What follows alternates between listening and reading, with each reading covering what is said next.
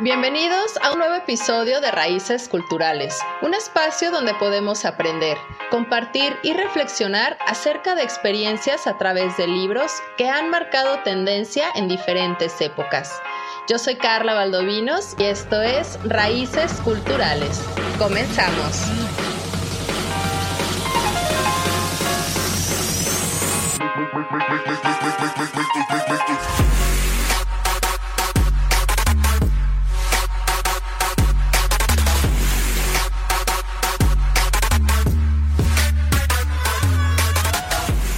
Estimados bibliófilos, buen día y bienvenidos a Cabina Digital.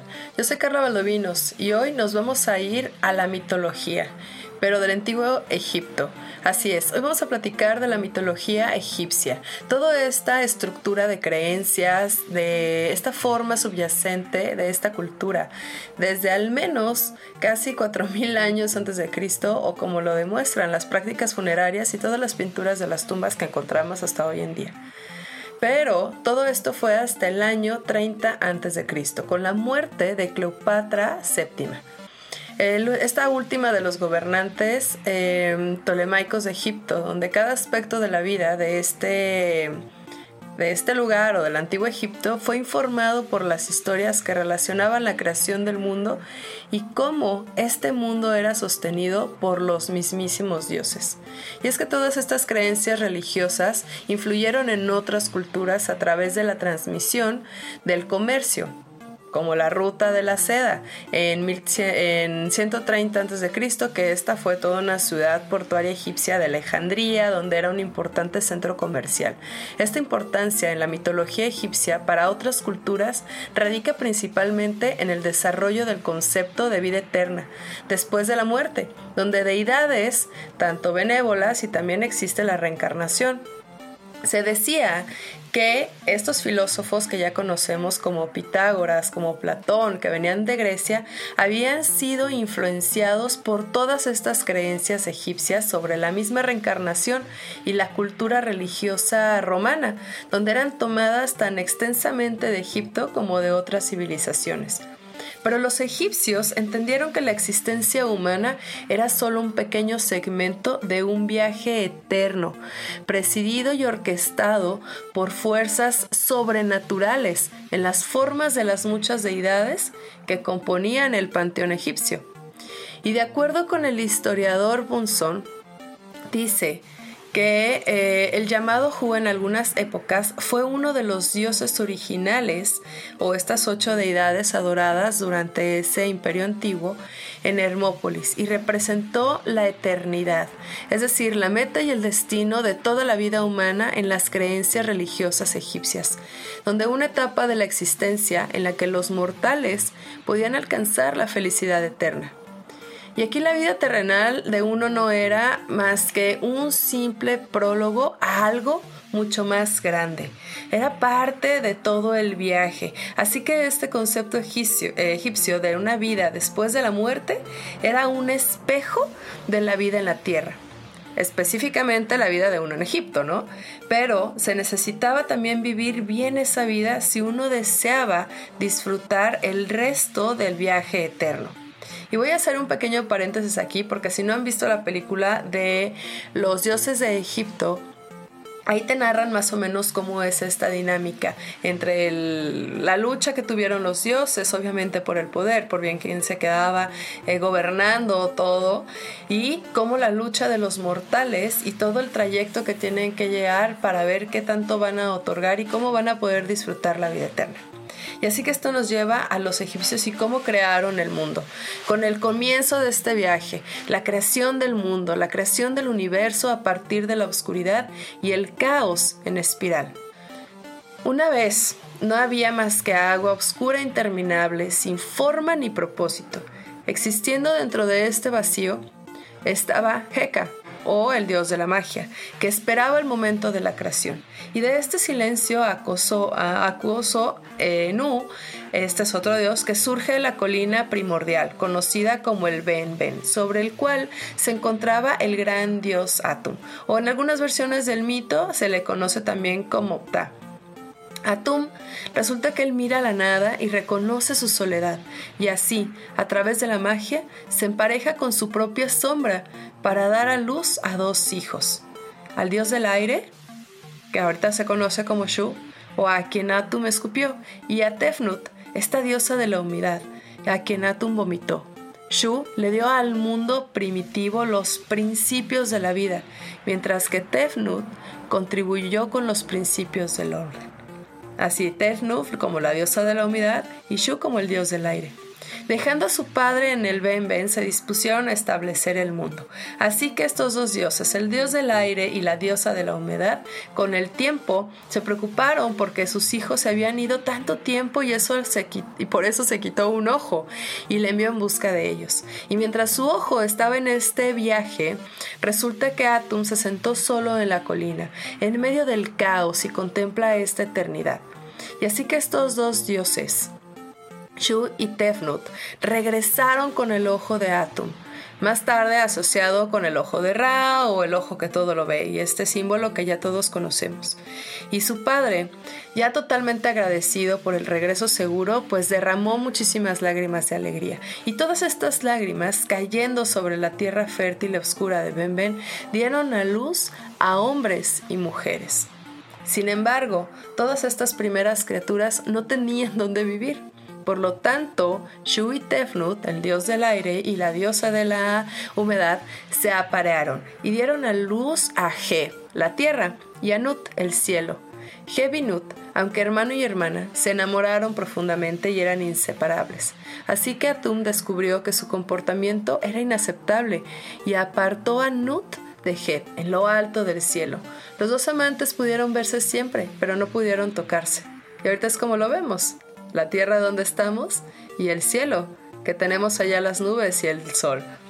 Pero Nut resulta que ya estaba embarazada de Jeb, y sin embargo, y al final del camino, dieron a luz a Osiris, a Isis, a Set, Aneptis y Horus, estos cinco dioses egipcios, que más a menudo fueron reconocidos como las representaciones más antiguas, o al menos las más familiares de figuras de dioses mayores, o los que nosotros también ya conocemos y son más identificables que Nut, que Heb y que Shu y Tefnut.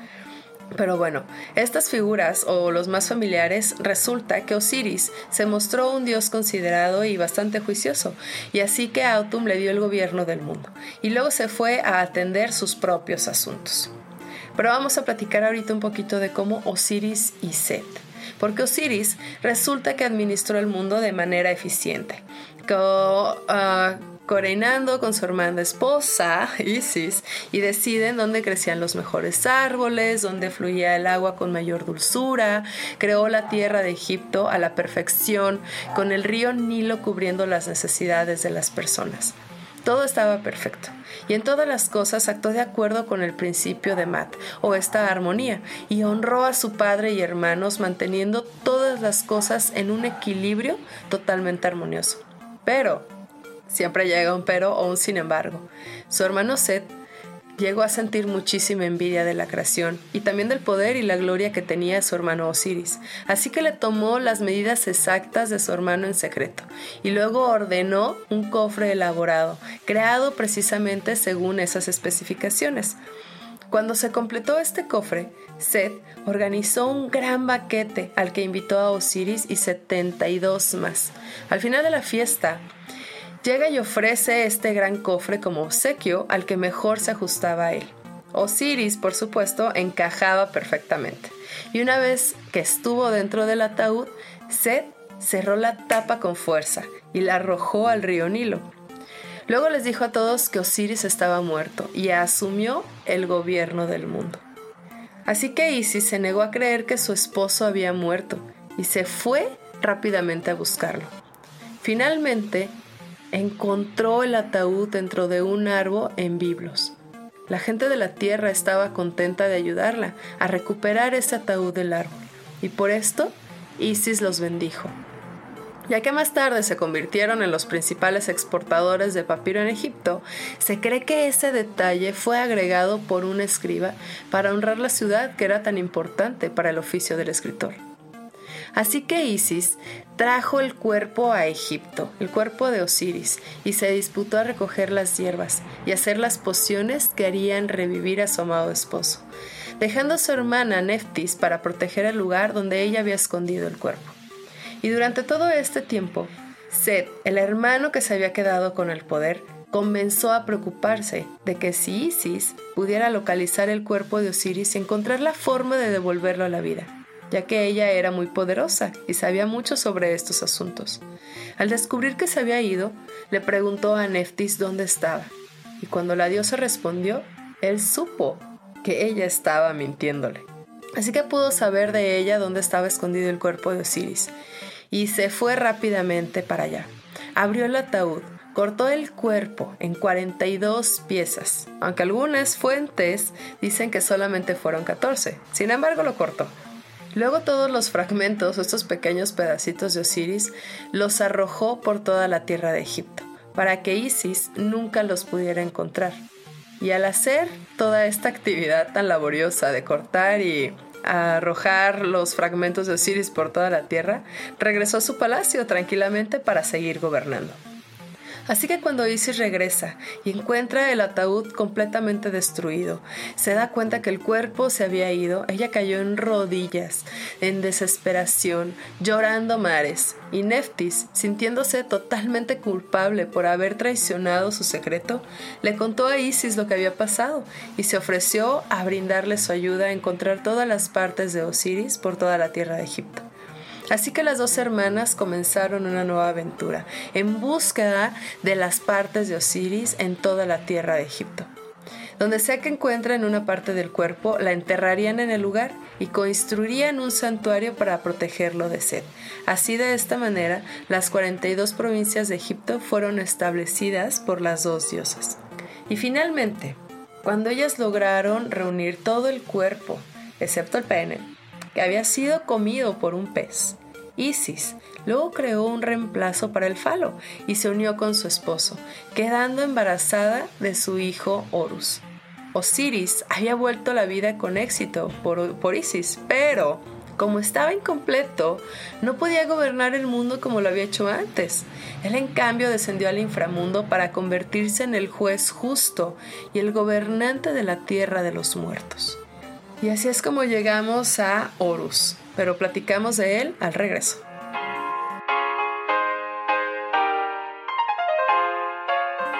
Ya estamos de regreso y vamos a hacer un pequeño resumen de cómo llegamos a Horus tan rápido.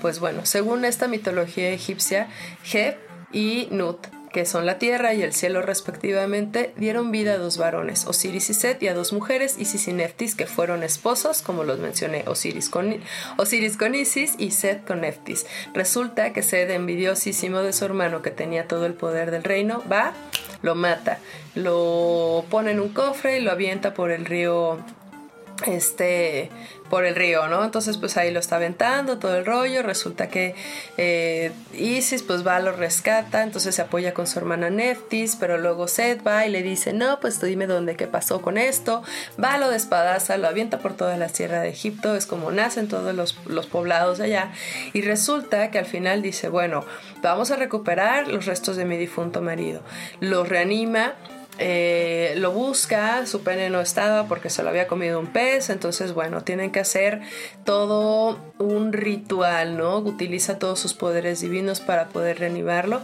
Entonces, a partir de ahí, como su falo estaba perdido, tuvo que hacer una reconstrucción en el cual, que bueno, se terminó uniendo nuevamente con su marido y de ahí nace de esta unión o esta reanimación de Osiris por parte de Isis, nace Horus. Horus es al poco tiempo escondido por su madre para esconderlo obviamente de Seth y lo deja al cuidado de Tot, este dios de la sabiduría, que lo estuvo instruyendo y que lo creó hasta convertirse en un guerrero excepcional. Pero cuando llegó a la mayoría de edad, ayudado por los Shemhujor, lucha contra su tío Set para recuperar el trono de su padre que había sido asesinado por aquel personaje. Así que en una de estas luchas, Horus pierde su ojo izquierdo, que aquí lo conocemos como el ojo de Horus, y luego de recuperarlo, se lo da como ofrenda a su padre para devolverle la pista.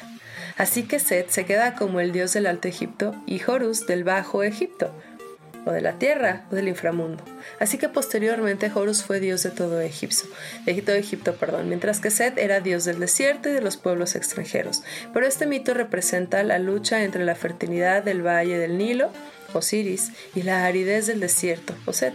Posteriormente, Horus reinó todo Egipto, con Isis Hathor como reina. Esta doble corona representa la unidad política de Egipto y tomó la forma del ojo de Udyat, lo cual dio inicio a diversas leyendas del mal del ojo. Y más adelante, dejó el gobierno a los reyes míticos, denominados eh, Shem-Suhor, según la tradición, y como dios solar, Horus defiende la barca de Ra, con ayuda de Seth, contra la gran serpiente Apep. Además, es el protector de Osiris en el inframundo egipcio, o conocido como Duat. Durante el juicio de Osiris, según el libro de los muertos, él es el mediador entre el finado y Osiris. Pero vamos viendo un poquito qué onda con este ojo de Horus o por qué lo conocemos tanto. Este símbolo de muchísimas características antropocaicas, es decir, que son mágicas, que son protectoras, sanadoras, purificadoras. Es un símbolo solar que encarnaba el orden, lo imperturbado o este estado perfecto. Es un símbolo de estabilidad cósmica estatal. Y según la mitología, este es un amuleto mágico que se utiliza por primera vez como tal cual cuando Horus lo empleó para devolver la vista a Osiris. Gozó de una gran popularidad en el antiguo Egipto, siendo considerado un amuleto de los más poderosos porque potenciaba la vista, protegía y remediaba las enfermedades oculares, contrarrestaba los efectos del mal de ojo y además protegía a los difuntos. Es un talismán que simboliza la salud, la prosperidad, la indestructibilidad del cuerpo y la capacidad de renacer. Incluso hoy en día lo seguimos utilizando como amuleto por personas que practican diversas religiones en todo el mundo. O incluso fue tan popular o es tan popular que vemos muchísimos que también, que también lo tenemos incluso tatuado.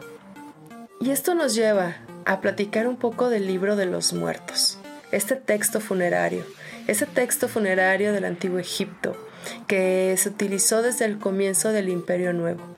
Este nombre egipcio original para el texto es convencionalmente traducido por los egiptólogos como el libro de la salida al día o el libro de la emergencia a la luz. Es un texto que consistía en una serie de sortilegios mágicos destinados a ayudar a los difuntos a superar el juicio de Osiris. Pero ¿qué es este juicio de Osiris? Bueno, este es el acontecimiento más importante y trascendental para el difunto, dentro de todo este conjunto de creencias de la mitología egipcia. Este juicio va o se, se traslada al Duat. En el Duat, el espíritu del fallecido era guiado por el dios Anubis ante el tribunal de Osiris ¿Pero quién es Anubis? Bueno, Anubis es el nombre griego del guardián de las tumbas, que está asociado con la muerte y la vida después de esta en la religión. Maestro de las necrópolis y patrón de los embalsamadores, representado como un gran cánido negro acostado sobre su estómago. Probablemente un chacal o un gato salvaje, o como un hombre con cabeza de perro. El significado de Anubis eh, sigue siendo pues algo difuso, porque han muchísimas explicaciones donde se han hecho diferentes propuestas, pero puede que sea solo una onomatopeya que expresa el sonido del chacal aullando. Y probablemente la forma canina del dios fue inspirado a los antiguos egipcios por el comportamiento de los cánidos, a menudo que eran carroñeros oportunistas paseando por la noche en los cementerios buscando desenterrar cadáveres para tener algo de alimento. Y al contrario de los reales, Anubis era el protector y guía de los difuntos, profusamente representado en el arte funerario. Los principales epítetos del dios Anubis resaltan todos los vínculos con los grandes cementerios del país y su papel como deidad funeraria. Así que él se encargaba de guiar a todas las personas que habían fallecido en el Duat para que llegaran a este, a este tribunal de Osiris, donde extraía mágicamente el corazón, que representaba la conciencia y moralidad, y lo depositaba sobre uno de los dos platillos de una balanza. Así que, si resultaba que el corazón era contrapesado con la pluma de Math, que es el símbolo de la verdad y la justicia universal, que estaba en el otro platillo. Así que mientras un jurado compuesto por 42 dioses le formulaban preguntas acerca de la conducta pasada, y dependiendo de las respuestas el corazón disminuía o aumentaba de peso. Así que todo actuaba como escriba, anotaba los resultados y los entregaba a Osiris.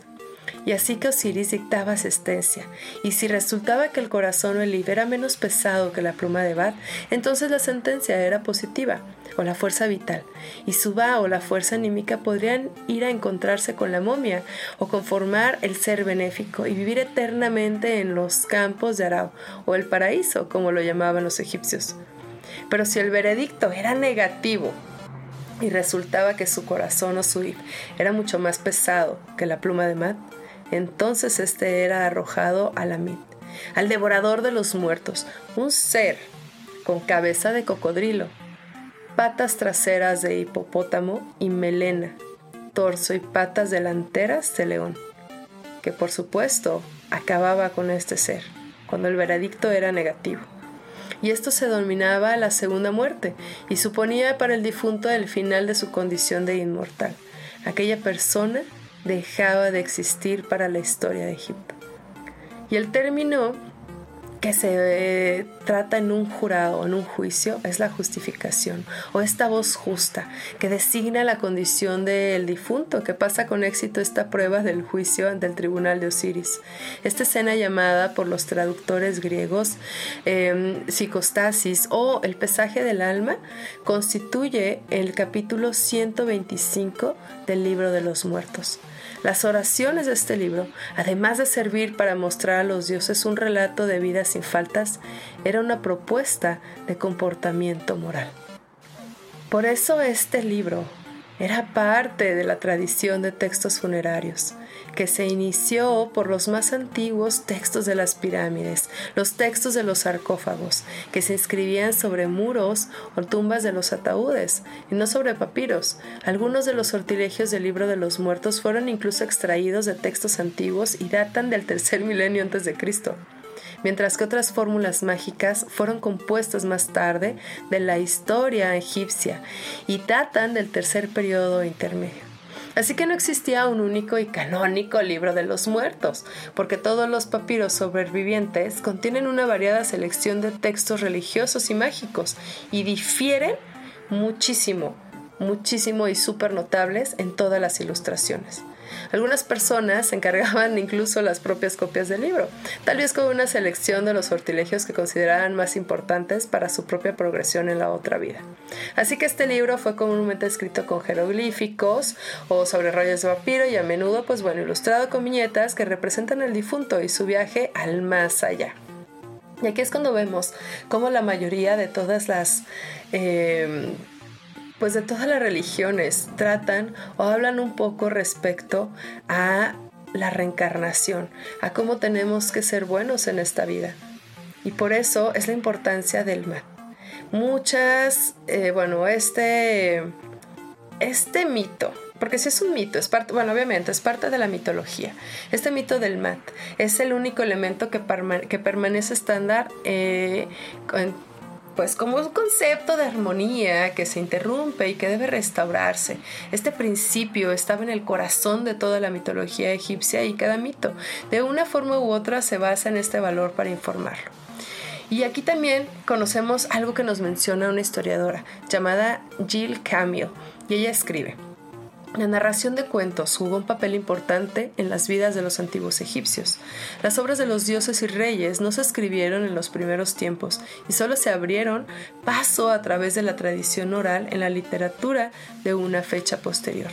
Es interesante notar que sin importar en qué época fueron compuestas las historias, el principio de equilibrio armonioso del mat está en el corazón de todas ellas.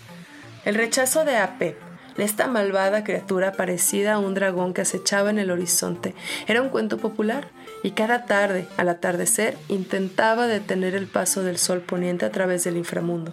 Y si el cielo estaba despejado, indicaba un pasaje fácil. Un atardecer rojo sangre mostraba una batalla desesperada entre las fuerzas del bien y del mal. pero el sol siempre era el vencedor y siempre había un nuevo amanecer.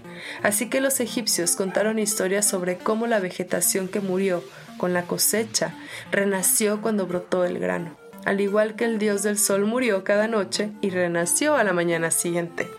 Y es de la manera en que incluso lo podemos ver representado en esta película que les digo, Dioses de Egipto, que ahí se ve esa batalla que tienen, que tienen en el cielo, donde incluso puedes ver una tierra plana, ¿no? Y se pensaba que pues todo en el universo se mantenía en un equilibrio constante sin término. Y como nosotros, seres humanos, somos parte de este universo, pues nosotros también participamos en este equilibrio eterno. Así que el MAT fue posible gracias a la fuerza subyacente que existía antes de la creación e hizo posibles todos los aspectos de la vida. Ojeca. Jeca, este poder mágico que permitía a todos los dioses cumplir con todos y cada uno de sus deberes. Este poder mágico que sostenía toda la vida, que se personificaba en el dios Heka, que también permitía que el alma pasara de la existencia terrenal a la otra vida. Así que cuando el alma deja el cuerpo al morir, se pensó que aparecería en el salón de la verdad para llegar ante el juicio de Osiris. El corazón del difunto se pelaba, se, se pesaba en la escala de oro con la pluma, con la pluma blanca de Mat, que es lo que habíamos hablado. Pero, aunque no se existía un concepto del inframundo, no existía realmente un infierno como nosotros no lo, o crecimos la mayoría de nosotros con, un, con una creencia religiosa un poco más católica, ¿no? Pero, como nos escribe Bunson, los egipcios temían la oscuridad eterna y la inconsciencia en el más allá porque ambas condiciones desmentían la transmisión ordenada de la luz y el movimiento evidente en el universo, la existencia siendo parte del viaje universal que comenzó con Autun y el Benben, era el estado natural de un alma, el pensamiento de estar eternamente separado de ese viaje. La de no existencia era más aterrador para un antiguo egipcio que cualquier inframundo de tormento pudiera ser. Incluso en una tierra de dolor eterno, todavía existía uno.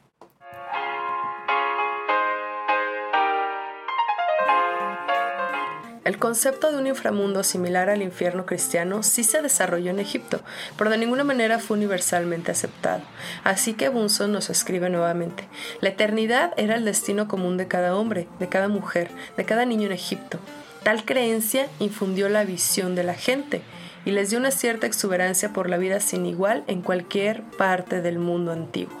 Así que la mitología de los antiguos egipcios pues reflejaba esa alegría de vivir e inspiraba incluso los grandes templos y monumentos que hoy todos conocemos, que forman ya parte de este legado de Egipto.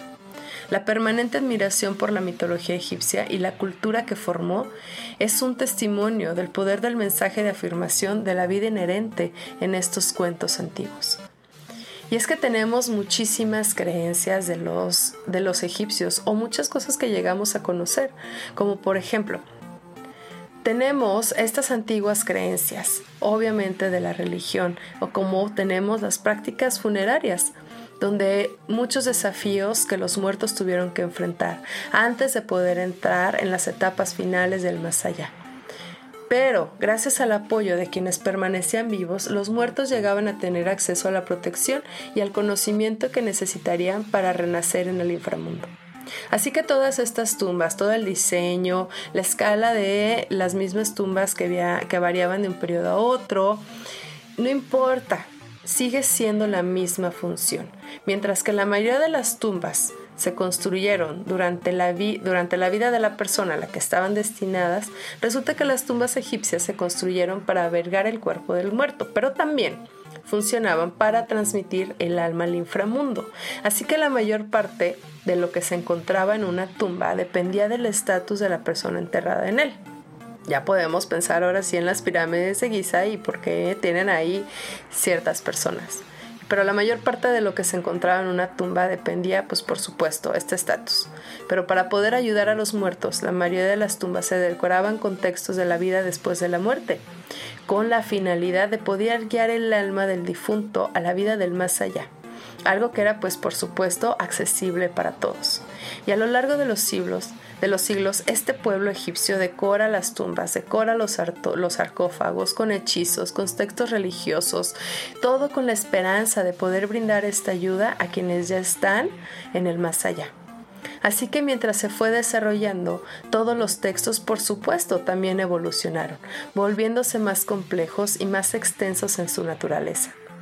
Y todos los textos que podemos ver incluso en las pirámides fueron los primeros hechizos religiosos que se grabaron en las paredes de todas las pirámides reales del antiguo Egipto. Y es que a partir de este periodo, todos los textos fueron utilizados exclusivamente por los faraones para decorar las paredes de sus tumbas. Pero las reinas egipcias y los altos funcionarios del gobierno pronto comenzaron a utilizar los textos de las pirámides también en sus tumbas. Y este propósito, pues por supuesto, ayudar al faraón a completar con éxito su viaje a través del más allá. transmitiendo más bien este conocimiento al difunto sobre todos los caminos que debía tomar y para advertir también sobre los peligros que podría quizá encontrarse en el camino. Todos estos libros o todos estos escritos pues también ofrecen estos textos en, todos los libros del inframundo, ¿no? Bueno, pues sí, la finalidad de todo esto era de que llegaran a, pues al, al final del camino, ahí con ¿no? A todo este juicio, para ver qué tan pesado o qué tan liviano era su corazón. Y esto nos lleva a, esta momificación, esta práctica que adoptaron los egipcios porque creían que el cuerpo necesitaba ser preservado para que pudiese renacer en el más allá. Así que inicialmente los egipcios pensaban que como Ra, sus cuerpos físicos despertarían después de completar su viaje a través del inframundo. Ra o Osiris, les recuerdo que este fue su cuerpo pues por todos lados, así que lo tuvieron que reconstruir. Así que, pues bueno, ellos dijeron, vamos a evitar este dispersamiento, así que vamos a envolvernos en vendas para podernos salvaguardar por si nuestra alma decide regresar. Por eso también se les ofrecían muchas eh, porque pues por supuesto para ellos la tumba era vista como un hogar para los muertos por lo que era costumbre dejar estas ofrendas cerca del cuerpo del difunto, que incluso esto lo podemos pensar un poco como lo vivimos aquí en México cada 2 de noviembre con nuestro Día de Muertos, donde hacemos un altar, donde ponemos ofrendas de qué es lo que le gustaba a la persona. Bueno, pues esta tradición no se queda nada atrás con lo que nosotros aquí conocemos. Aquí ellos creían que después de la muerte nuestro espíritu pues viviría porque la fuerza vital era una entidad totalmente separada que podía desprenderse del cuerpo. Actualmente lo conocemos como alma, ¿no? Esta fuerza vital ellos la llamaban Ka y se consideraba una parte de lo que todo egipcio creía que era el alma inmortal, lo que ya nosotros conocemos. Así que él va era otra parte del alma que había aumentado su movilidad y habitaba dentro del Ka. Así que todas estas ofrendas que se dejaban para los muertos incluían ropa, incluían ornamentos valiosos, pero la ofrenda más importante era la comida, porque aunque el Ka se separaba del cuerpo, todavía podía morir de hambre.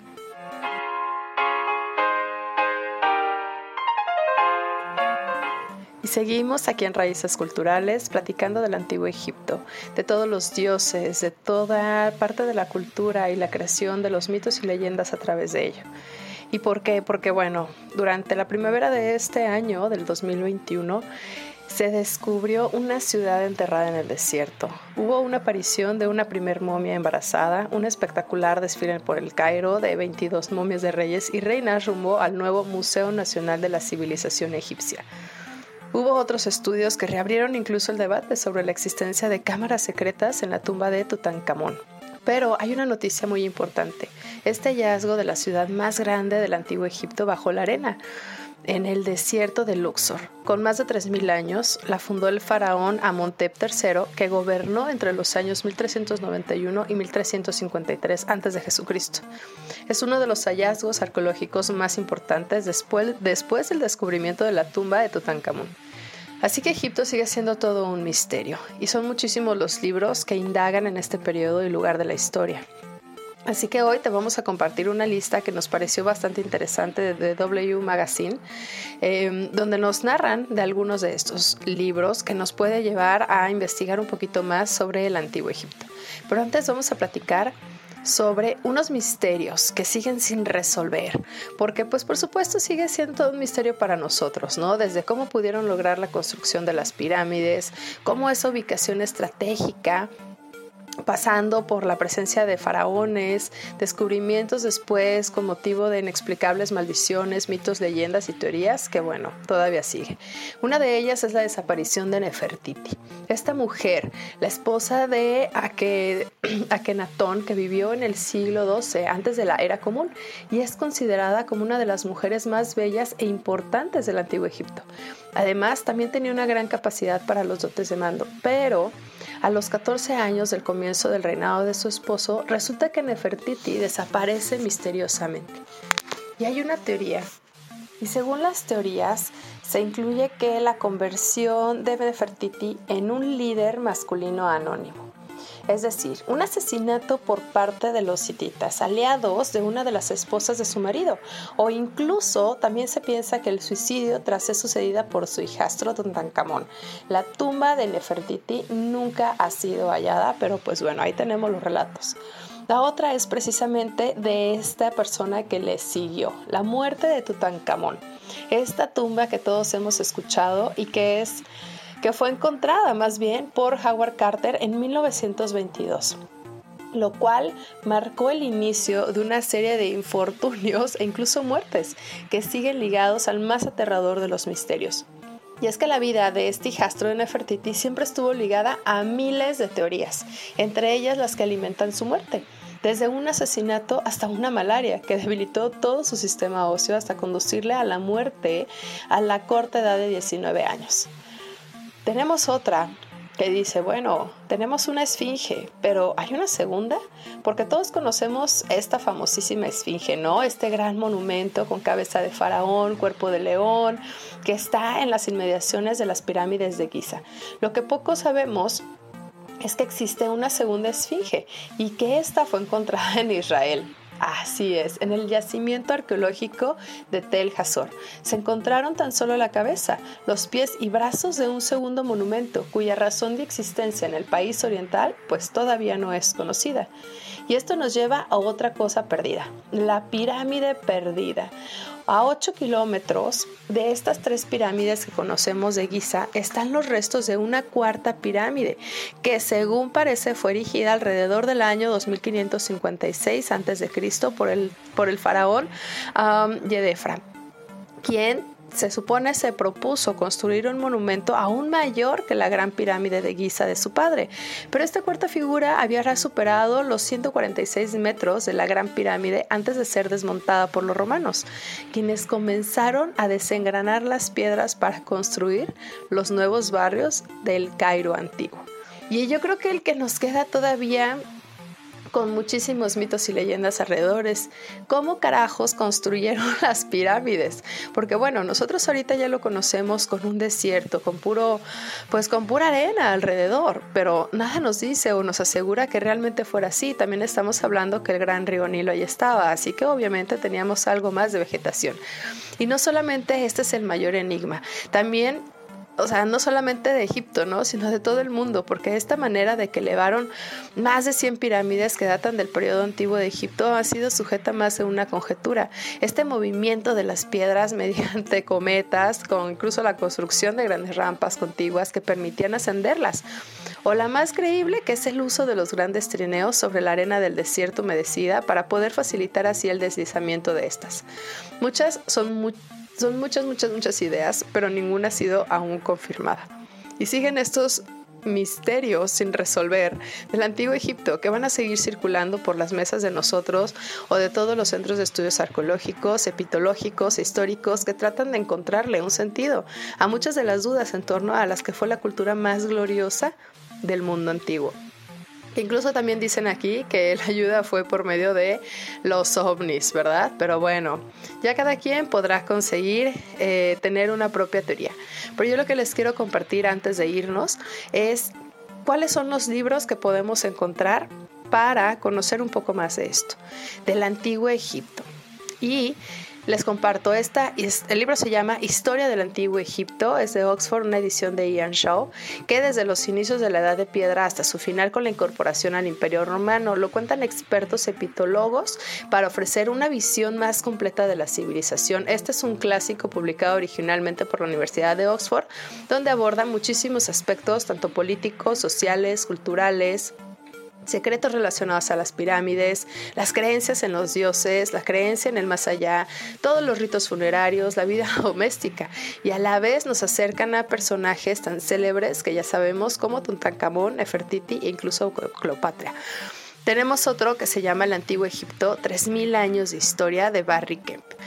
Aquí nos dice cuáles fueron las características que hicieron del antiguo Egipto un estado y sociedad solventes, resistentes y capaces de absorber los cambios durante un periodo insólitamente largo de 3.000 años.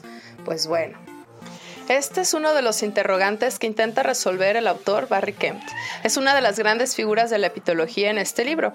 El experto ofrece una visión singular de la vida, de las instituciones, la cultura y las creencias de los antiguos egiptos. Y una de las claves está en un régimen benignamente autoritario, jerárquico, cuyos faraones estaban bajo el influjo de dioses que proporcionaba justicia para todos y se ocupaba del bienestar material.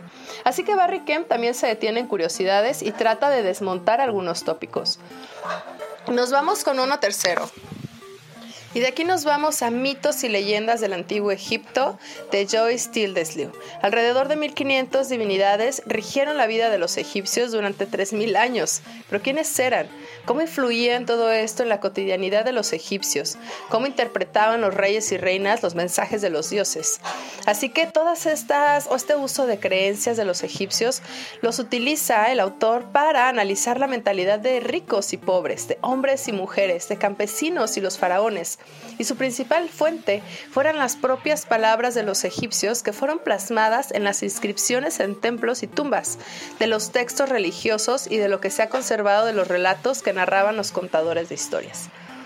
Y vámonos a otro libro que nos dice Auge y caída del antiguo Egipto, de Toby Wilkinson. Y este más allá de lo extraordinario y las miles de historias alrededor de las pirámides, Aquí los antiguos egipcios fueron este primer pueblo en compartir una cultura, una perspectiva y una identidad, dentro de un territorio totalmente definido y bajo una autoridad política común. Este concepto de nación que sigue imperando en el mundo. Como primer Estado-nación, la historia del antiguo Egipto es sobre todo la historia de cómo se unió un reino dispar y de cómo se defendió de sus enemigos. Así que aquí Toby Wilkinson combina su talento narrativo con el de jeroglíficos y la iconografía del poder, para así revelar toda la complejidad de esta civilización hasta la muerte de Cleopatra. Y nos vamos con un último, Dioses y mitos del antiguo Egipto, de Robert R. Armour. Este es uno de los tesoros del antiguo Egipto en su panteón y sus mitos, y el autor los ordena y refleja con información clara en esta obra que está ilustrada con textos y referencias tanto de materiales de la, de la Gracia clásica como de Roma. Y por supuesto, no debe faltar hablar algo sobre el libro de los muertos, este libro egipcio de los muertos una edición de Albert Chandor.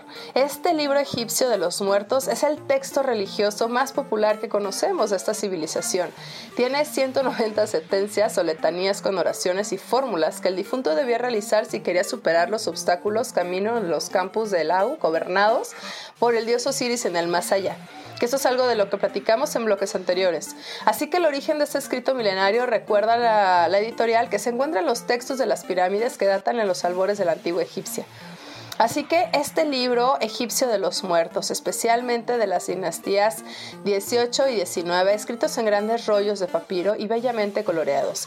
El papiro Ani que se conserva en el Museo Británico de Londres es el utilizado por el autor para así confeccionar esta versión que es excelentemente exquisita. Está enriquecida incluso con numerosos y aclaratorios comentarios, lo que hace de esta edición un libro esencial tanto para el principante en el estudio de la cultura egipcia como para aquellos que ya son expertos.